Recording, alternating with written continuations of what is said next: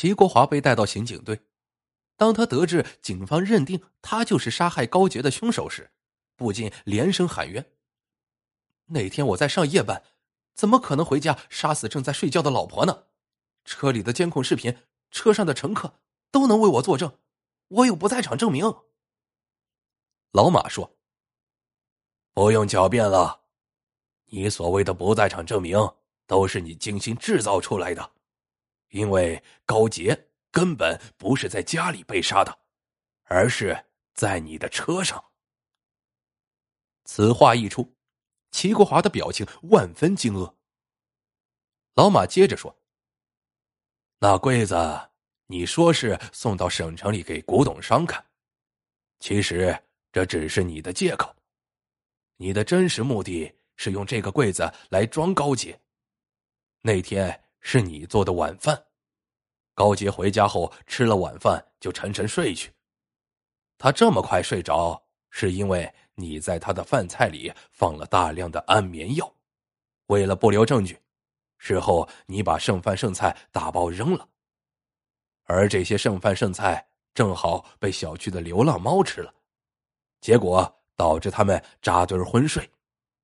那柜子的横隔板也是可以抽出来的，抽出来后就可以把高杰装进去了。考虑到天冷，高杰要在车里待很久。你就给他盖了厚棉被，因为如果尸体上出现冻伤，就不好解释了。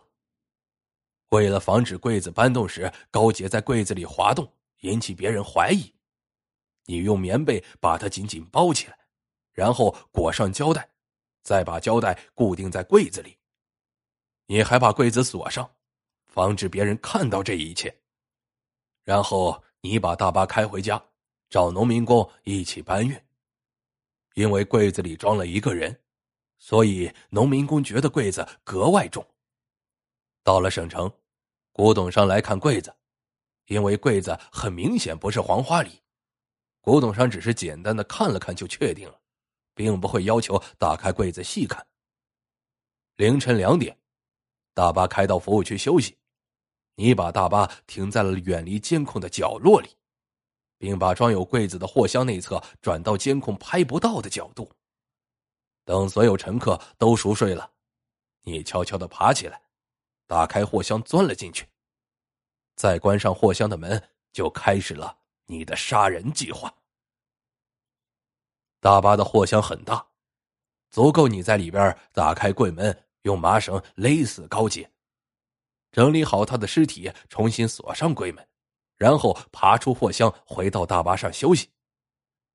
回到县城后，你把车开到家，让事先约好的农民工一起把柜子搬进屋，之后把高杰的尸体转移到床上。因为高杰的棉被上有胶带的痕迹，不好处理，你就偷偷把被子丢到垃圾箱那里。然后你又故意擦掉门锁、桌上、床沿等地方的指纹。造成有外人进入的假象。办完这一切，你才打电话报警。听完老马的讲述，齐国华的冷汗把衣领都打湿了，可他依然狡辩道：“这些都只是你的推测，证据呢？证据就是这个。”老马拿出一个 U 盘，插入电脑里播放起来。这是大井服务区的监控视频，你确实考虑的很周全，所有监控都被大巴的车身挡住了。可你没注意到的是，你的车子前面有一栋修理房，当你打开货箱门钻进去的时候，货箱里的灯会亮起，正好这一幕能够清晰的反射到修理房的玻璃窗上，摄像头也就记录了下来。这里可以看到，你钻进货箱后又钻出的过程。齐国华咬牙说道：“我进入货箱，又能说明什么？我就不能去货箱里看看我的柜子有没有磕着撞着？”老马淡淡的说：“你别急呀，再接着看，这是监控拍到你从货箱出来的那一刻。”看到了吧，这里，借着灯光可以看到你手里拿着一根绳子。你再次出现在视频里时，已经走到了大巴的正面。你手里的绳子没了，绳子去了哪里？往回调看，就在这里。注意看玻璃窗，玻璃上映出你用打火机点了一根烟。为什么出了货箱你又到了这里呢？因为这后面就是服务区的院墙，你把绳子扔到了院墙外了。为了确保它掉到院墙外。